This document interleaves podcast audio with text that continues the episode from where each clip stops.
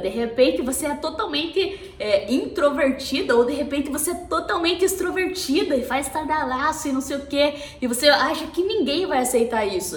É, de repente você está acima do peso, de repente você está muito abaixo do peso, de repente você tem um cabelo diferente, de repente você tem uma profissão que você não queria ter, de repente você tem a sexualidade que você não gostaria de ter, ou enfim, cara, tem uma infinidade de coisas, tem muita coisa por trás. De repente você tem um filho, de repente você tem não sei o que. Cara, você imagine o tanto de coisa que pode existir. Então, de repente pode ser essa, pode ser você, que você não tá conseguindo se aceitar e você não deixa, você não deixa, você obriga as pessoas a se afastarem de você porque você acha que ela não é capaz de aceitar pelo que você é.